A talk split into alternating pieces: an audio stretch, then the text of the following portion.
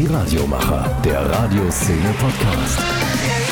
So, eigentlich wollte ich ja nur eine Meldung schreiben über die Tatsache, dass die so berühmte Sendung Was mit Medien seinen Abschluss findet am Donnerstag, den 13. August bei Deutschlandfunk Nova.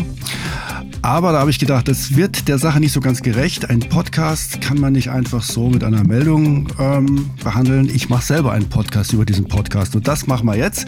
Ein Sonderpodcast, ein Radioszene-Spezial mit am anderen Ende Daniel Fiene. Hallo. Hallo JB, danke für die Einladung. Gern geschehen. Ich wundere mich eigentlich, wir haben gerade im Vorgespräch ein bisschen überlegt, warum haben wir uns eigentlich gegenseitig noch nie interviewt? Weil du hast einen Podcast, ich habe einen eher seltenen Podcast, du dafür natürlich wesentlich mehr und länger dabei. Aber trotzdem hätten wir uns ja mal irgendwie podcastmäßig treffen können. Und das wird sich so super anbieten, weil ich meine, du machst die Radioszene, wir machen was mit Medien. Ähm, da gibt es ja dann doch eine sehr deutliche Schnittmenge, gerade wenn man sich auch mal anschaut, wie in den letzten Jahren Audio tatsächlich boomt. Und äh, das wäre das wär natürlich der Hammer gewesen. Das wäre ein Versäumnis, aber schön, dass du das jetzt nachholst. Aber da äh, komme ich gerade auf die Idee nachzufragen, wie war das denn ähm, beim ersten Mal? Ist dieser Podcast, ist das ein Podcast gewesen am Anfang oder hast du nur bei Antenne Düsseldorf mal eine Sendung gemacht? Mit was mit Medien oder war das immer schon ein Podcast? Also tatsächlich war äh, was mit Medien schon ähm, sogar vor meiner Antennezeit ähm, ein ähm, ja, ein Projekt, was ich zusammen mit dem Herrn Pähler gemacht habe, nämlich im äh, Jahr 2004 haben wir schon angefangen und zwar damals bei Radio Q, das ist das Campusradio für Münster und dort äh, sind hatten wir, ähm, es ist ein, so ein Ausbildungsradio, was halt von Studenten für Studenten gemacht wird. Äh, und äh, da ist es halt so, dass es immer so jeden Mittwochnachmittag so eine Kennenlernsprechstunde ist, wo dann immer äh, Studierende hinkommen konnten und dann sagen konnten, ob sie mal mitmachen wollten, ein bisschen Radio lernen wollten und so. Und dann waren da sehr viele Kommunikationswissenschaftler und immer, wenn man die gefragt hat, ja, äh, was willst du denn damit mal machen? Dann sagen sie, ja, was mit Medien. Und irgendwie kam so die Idee zu der Sendung, warum machen wir nicht eine, eine Sendung äh, für uns, äh, über uns, so nach dem Motto, wie kommt man eigentlich rein in die Medien, wie funktionieren die Medien. Wir wollten sehr neugierig uns mit Medien beschäftigen. Und so ein halbes Jahr später äh, ist dann tatsächlich ähm, das Thema Podcasting aufgekommen. Und da haben wir halt festgestellt, Mensch, so das Thema, was mit Medien machen wollen, das ist natürlich nicht nur am Campus von Münster interessant, sondern auch über die Campusgrenzen hinaus. Ähm, und so haben wir das dann als Podcast zur Verfügung gestellt. Und äh, das hat ehrlich gesagt sehr gut funktioniert. Wir haben da echt eine, eine große Podcast-Crowd so während der ersten Podcast-Welle aufbauen können. Ähm, und seitdem haben wir echt einiges mitgemacht. Also 2007, 2008, so als ich parallel mein Volontariat bei Antenne Düsseldorf gemacht habe, waren wir mit dem Projekt bei äh, Welt Online, bei Welt.de, die hatten das eingekauft für zwei Jahre oder anderthalb Jahre. Äh, dann waren wir wieder sehr lange eigenständig unterwegs, haben sehr viel Beiträge auch für ARD-Anstalten gemacht. Äh, und seit 2012 waren wir dann bei Deutschlandfunk Nova. Und damit ist halt jetzt am Donnerstag Schluss, da verlieren wir unseren linearen Sendeplatz. Die Frage ist, ist das überhaupt wirklich schlimm? Weil ich persönlich habe die Sendung sowieso immer nur als Podcast gehört. Also ich denke mir, ähm, es ist ja ein Podcast, der quasi mal so ins klassische Radio gekommen ist, obwohl klassisches Radio auf UKW ist es jetzt ja auch nicht, aber es ist zumindest ein lineares Produkt bei DLF Nova. Wie hat sich das denn überhaupt so angefühlt oder wie kriegt man überhaupt einen Podcast transformiert ins Radio oder wie, wie wirkt sich das auf die Form des Podcastings aus, wenn man das in ein lineares Produkt einfügt? Also das ist eine sehr gute Frage, weil darüber haben wir uns die Jahre immer mal wieder den Kopf zerbrochen. Ich glaube, da gibt es auch nicht die eine Antwort, aber so, so, so ein paar Wegweise. Also ich glaube, ähm, wir hatten schon immer das Glück, dass wir so ähm, ein Format haben äh, oder gehabt haben, wo wir auch längere Wortstrecken haben konnten.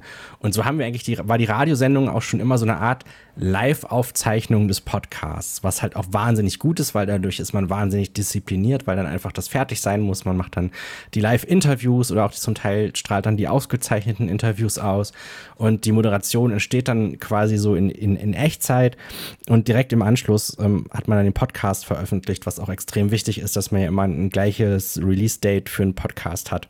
Aber ich glaube, je länger wir das gemacht haben, desto sicherer waren wir uns eigentlich, dass ein Format, was äh, grundsätzlich ähm, sowohl UKW funktionieren soll, als auch ähm, jetzt in einem äh, Podcast, in einer Podcast-Umgebung funktionieren soll, dass es eigentlich immer so ein ständiger Kompromiss ist. Ähm, das, das, haben wir eigentlich gar nicht so sehr, also bei uns ging das irgendwie, aber gerade bei anderen Formaten hat man das sehr deutlich äh, funktioniert, dass man, wenn man einen schönen Podcast machen möchte, dann nochmal deutlich umbauen muss, so ein, ein Radioformat, damit es auch richtig funktioniert. Ich glaube, so die Ausnahmen, die man so eins zu eins durchstellen kann, ähm, die kann man fast auf an einer Hand abzählen. Und vielleicht ist das jetzt auch gerade für uns in, in diesem Punkt ähm, ja auch so eine Art Befreiungsschlag, dass wir jetzt ähm, als Podcast weitermachen können, weil wir jetzt eigentlich viel mehr mit dem Medium Podcast experimentieren können, viel freier in Darstellungsform sein können. Ähm, und das ist da auf jeden Fall ein, ähm, ein Vorteil, den es jetzt gerade so für uns gibt. Und ich glaube auch, das ist so ein, vielleicht das, was wir jetzt gerade durchmachen, auch schon so etwas, was ähm, klassische Radioanbieter in den nächsten Jahren noch viel drastischer ähm, merken werden. Also äh, bei vielen Radiosendern ist ja Podcasting noch, ach ja, die Comedy-Folgen auch nochmal in RSS-Feed stellen, dass der abonniert werden kann. Oder dass man nochmal einen Best-of-Zusammenschnitt von irgendwelchen Sendungen, von irgendwelchen Talks macht. Aber ähm, das, ist, das ist nicht das komplette Podcast-Gefühl. Das sind wirklich eigene Formate und es gibt ja auch schon Sender, die damit wirklich experimentieren, die entweder eine richtige Podcast-Unit, äh, entweder in-house oder ähm, außerhalb des Hauses mit angedockt haben oder die halt auch eigene Formate machen. Ähm, oder auch interessant, was ja auch der Deutschlandradio-Intendant auch in, in, Interviews immer wieder sagt, dass, dass, dass, dass man halt auch den Fokus auf wirklich On-Demand-Inhalte legen muss. Also, dass er sich auch bewusst ist, dass ähm, man ein, ein Format als Podcast nochmal ganz anders konzipieren oder auch anmoderieren muss.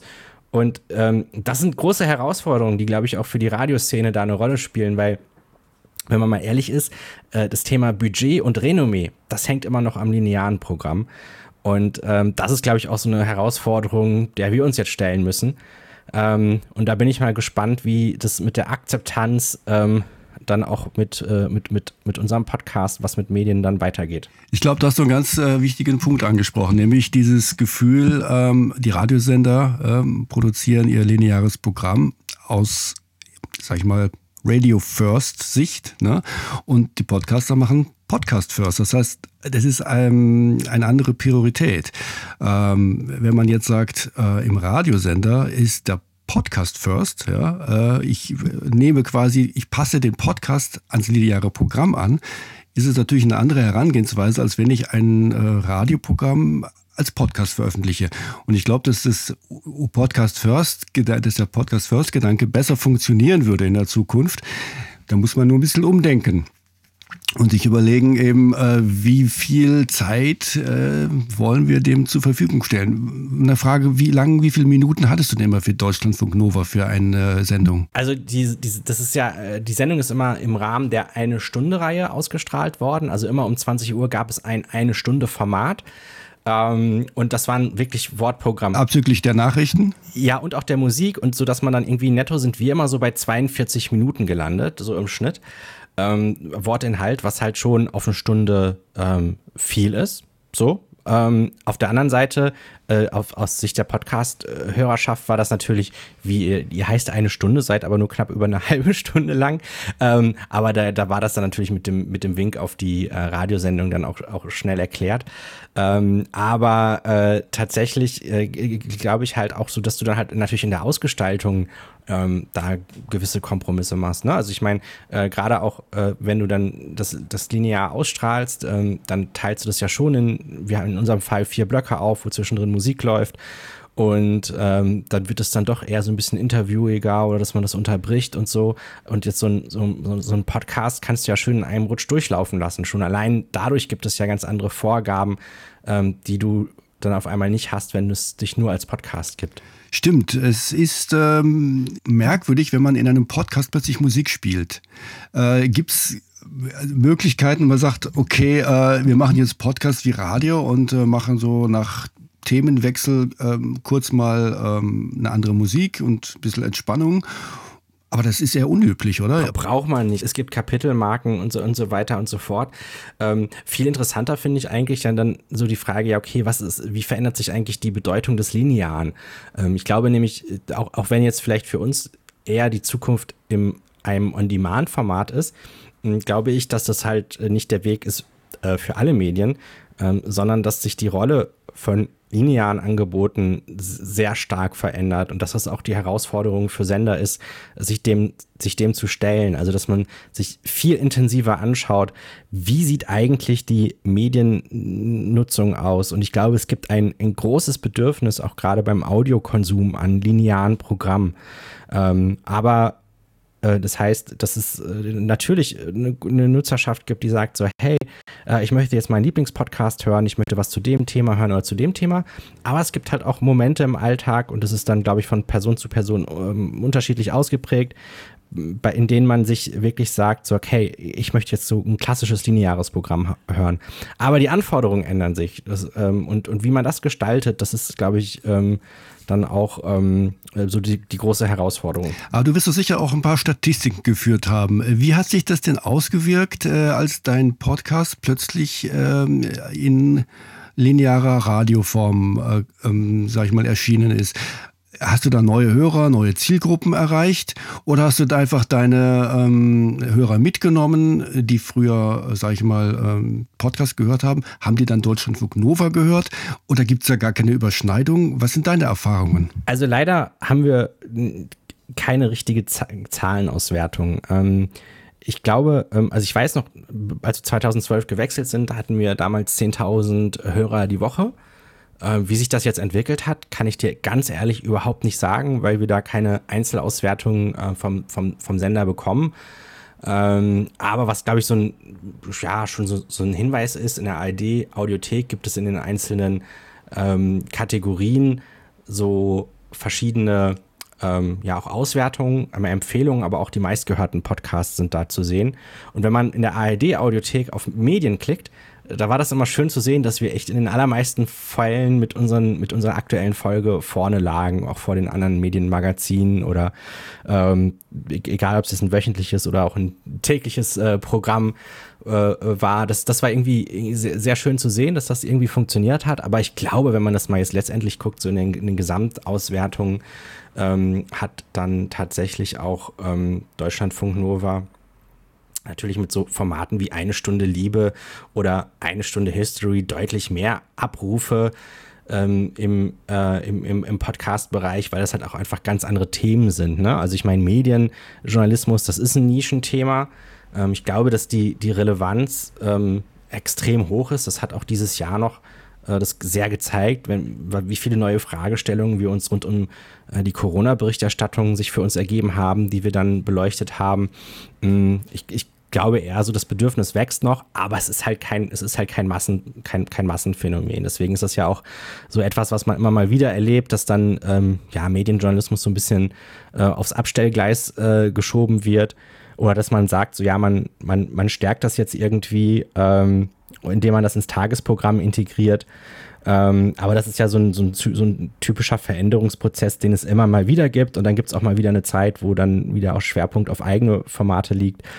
Ähm, aber was so die Zuschauerwanderung angeht, glaube ich, ähm, ja, dass das so eine, so, eine, so eine gegenseitige Befruchtung ist. Also klar, dass wir, ähm, also im Jahr 2012 war ja Deutschlandfunk Nova, damals noch als die Radio Wissen, ähm, noch viel jünger, deutlich jünger. Das war noch eine ganz andere Aufbauphase.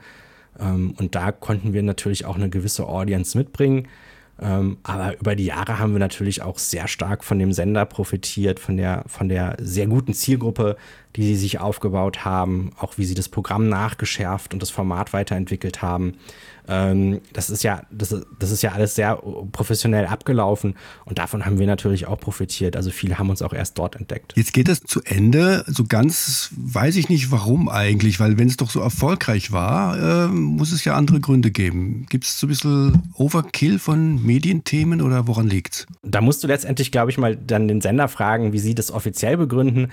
Ähm, aber ich glaube, so, äh, was, was ich sagen kann, das war so ein bisschen der Wunsch nach Veränderung. Also, äh, wenn man mal guckt, geguckt, so ähm, die äh, drei Programme des Deutschlandradios, Deutschlandfunk Kultur, Deutschlandfunk und Deutschlandfunk Nova, die haben sich ja in der Zwischenzeit deutlich spezialisiert. Und sie haben auch sehr stark ihre ähm, Zielgruppen herausgearbeitet.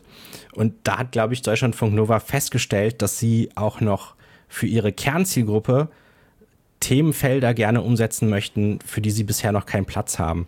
Und so ist es, am Ende ist es ja so, dass es ja nicht nur in, in, der Linearität eine Beschränkung gibt, nämlich das, was der Zeitplan hergibt, sondern natürlich auch so budgetäre Fragen. Ähm, und da muss man sich natürlich auch überlegen, okay, wenn wir jetzt da noch Formate anbieten möchten, die sehr gut zu unserer Zielgruppe passen oder die Zielgruppe, die wir gerne erreichen müssen, wovon kann man sich denn dann trennen? Und ähm, ich habe schon eben gesagt, Medien ist irgendwie auch ein Nischenthema.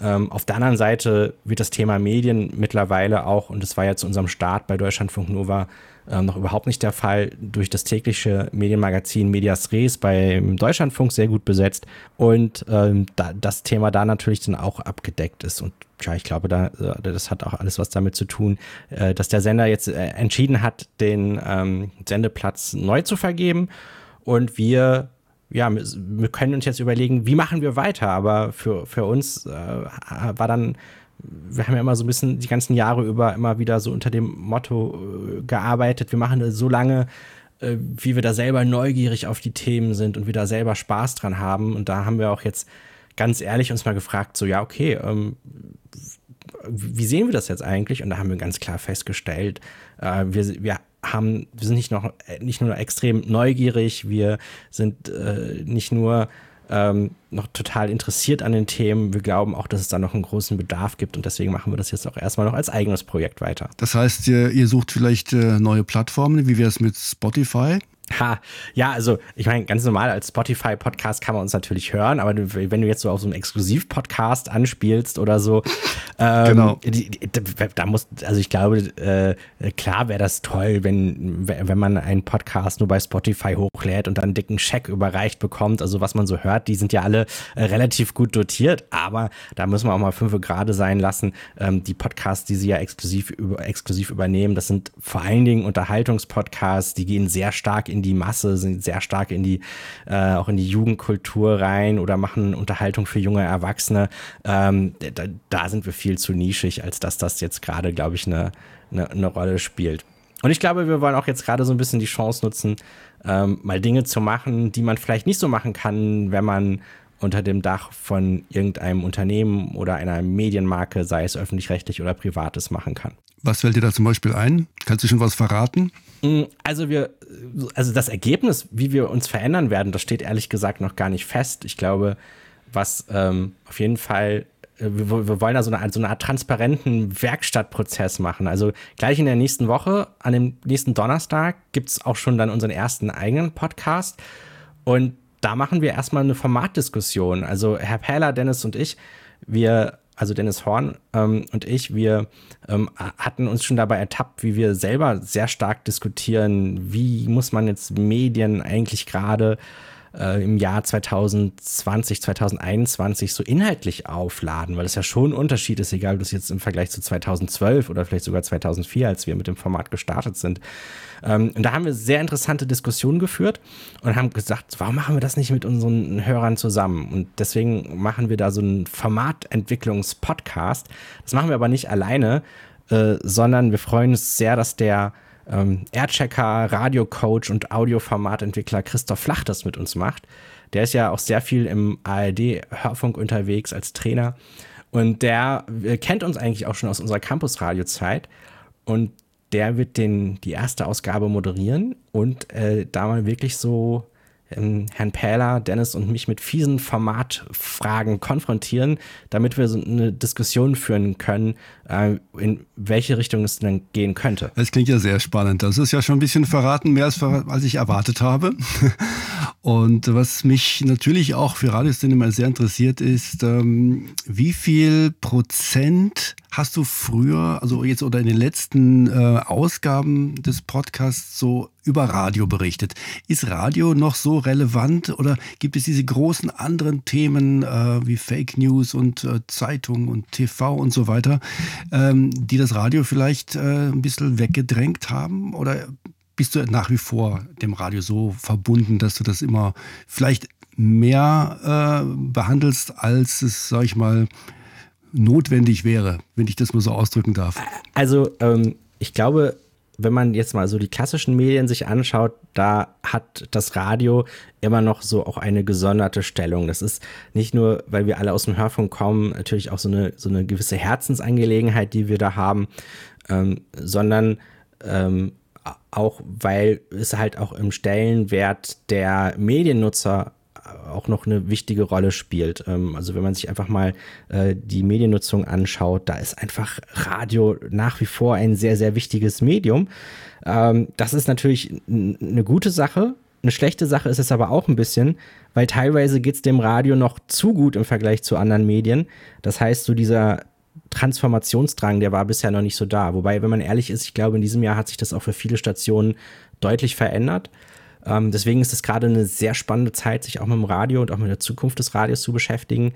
Aber die Jahre über haben wir auch immer so besondere Schwerpunkte gehabt, die wir, glaube ich, mit, mit anderen ähm, Radio oder mit anderen klassischen Medienformaten in der Form nicht hatten. Wenn wir zum Beispiel mal an unser Talente-Programm von ähm, rund um die Tutzinger Radiotage immer äh, zurückdenken. Ähm, oder dass wir auch zuletzt bei den Medientagen in München in den letzten beiden Jahren den den Audiogipfel sogar mit, mit moderieren konnten und das dann auch mit übertragen haben. Ähm, das ist da schon, glaube ich, für uns ja auch ein besonderes Medium und auch was wir auch besonders gerne verfolgen. Ähm, ich würde mir aber tatsächlich wünschen, dass es auch noch mehr Themen gäbe, über die man berichten, in die man eintauchen kann, wo man Hintergründe berichten kann. Ähm, ich glaube, da geht noch, da geht noch deutlich mehr. So, aber es ist jetzt äh, total gerechtfertigt, sich viel mit Radio zu beschäftigen, weil es einfach im Medienalltag vieler Menschen noch eine sehr wichtige Rolle spielt. Und es bleibt auch hoffentlich so. Ja, und ich hoffe auch, dass du auch weiterhin so viel Zeit investieren kannst. Äh, kannst du denn davon noch äh, leben? Äh, hast du nicht vielleicht auch mal Bestrebungen oder Überlegungen angestellt, äh, ob man den Podcast noch mehr, besser vermarkten kann? Oder ist die Nische so klein, dass sich das nicht lohnt? Ja, das, das ist auch neben, dem, neben dieser Formatentwicklung der zweite Punkt, den wir jetzt herausfinden wollen. Wir ähm, wollen mit, zusammen auch mit, mit, mit unserer Hörerschaft verschiedene Geschäftsmodelle mal ausprobieren und anwenden. Ich meine, so in den letzten Jahren äh, haben wir ja so viel über Medienwandel berichtet, auch über neue Möglichkeiten, dass das natürlich jetzt auch ein besonderer Reiz ist, dass wir jetzt mal selber sagen können, hey, wir äh, probieren das jetzt mal an uns selber aus ich glaube, kurzfristig werden wir auf jeden Fall ein, irgendwie ein, eine Art Membership-Programm starten. Ähm, das könnte zum Beispiel eine Variante sein, ähm, dass dann wer, wer, wer, wer ein Membership abschließt, äh, dann auch tatsächlich uns nicht nur unterstützt, dass der Podcast möglich ist, sondern auch vielleicht zwei Tage eher Zugriff auf den Podcast hat. Ähm, oder ähm, auch, ähm, wir können es auch sehr gut vorstellen, weil wir ja auch sowieso so im, Workshop-Bereich sehr aktiv sind, äh, dass wir so das, das Thema konstruktiv mit, den, mit dem Medienwandel umgehen noch stärker besetzen und uns da auch als Enabler sehen und dann auch vielleicht passend zu den aktuellen Podcast-Themen auch Webinare anbieten, die dann zum Beispiel, die man im Membership günstiger bekommt oder so. Also da gibt es viele Ideen. Ich kann mir auch sehr gut äh, Partnerschaften vorstellen. Das kann ganz simple Sponsorings oder Werbekooperationen mit Unternehmen sein, die wir dann natürlich transparent äh, mit einfliegen. Oder aber auch, dass wir ähm, Auftragsproduktion ähm, für, für andere Medien mit übernehmen oder Formatentwicklung. Sowas, sowas kann ich mir auch sehr gut vorstellen. Ähm, und da müssen wir einfach mal gucken, äh, wie das anläuft. Wenn jetzt natürlich irgendeine Chefredakteurin oder irgendein Intendant bei uns anruft und sagt so, hey, wir brauchen noch ein Medienmagazin, dann gehe ich natürlich auch ans Telefon. Aber erstmal freuen wir uns über die Möglichkeiten, die wir eher so als eigenständiges Medium haben, weil ich glaube, am Ende können wir da ein bisschen kreativer und auch ein bisschen experimenteller vorangehen, um dann vielleicht auch ganz neue Erkenntnisse herauszufinden, ähm, vielleicht dann Dinge machen, von denen wir nicht geahnt haben, dass die Hörer das gut finden oder dass wir Dinge auch wieder sein lassen.